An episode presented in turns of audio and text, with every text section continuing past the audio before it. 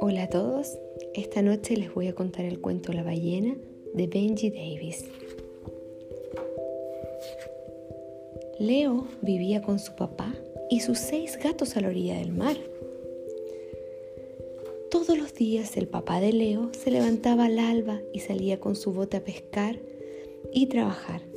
No volvería hasta que se hiciera muy, muy de noche. Una noche, una furiosa tormenta remeció la casa.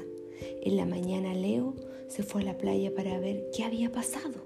Su curiosidad era muy grande, quería saber qué pasaba después de esa tormenta.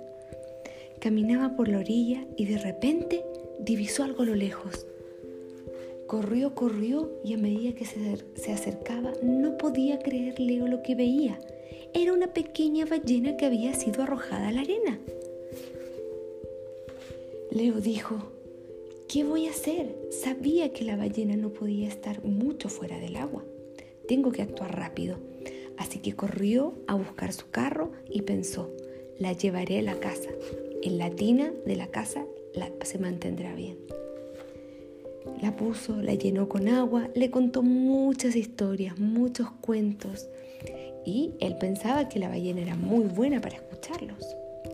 Sin embargo, la noche se estaba acercando y su papá venía en camino. Leo dijo, mi papá se podrá enojar por tener alguna ballena en el baño. ¿Qué voy a hacer? Leo logró mantener el secreto mucho rato. Comieron juntos, incluso Leo se las arregló para sacarle algunos pescados y llevárselos a la ballena. Sin embargo, sabía que esto no duraría mucho, ya que el papá en algún momento entraría al baño. El papá, al ver la ballena, le dijo a Leo, no te preocupes, no estoy enojado.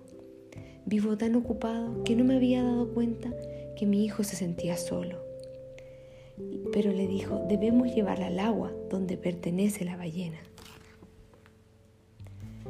Se subieron al bote y la fueron a dejar al mar. Leo sabía que era lo correcto, pero le era muy difícil decirle adiós. Se alegró, eso sí, que su papá estuviera con él. Al día siguiente Leo dibujó muchas ballenas con sus témperas. A menudo Leo se pregunta, ¿cuándo volveré a ver la ballena? Espera que pronto sea. Muchas veces con el papá hacen picnic, suben al cerro y miran el horizonte y busca a su amiga la ballena. Siempre tiene la esperanza de verla y poder encontrarla. Este cuento de Benji Davis es un regalo para mi hijo Leonardo. Le seguiré contando el resto de los cuentos. Muchos cariños y namaste.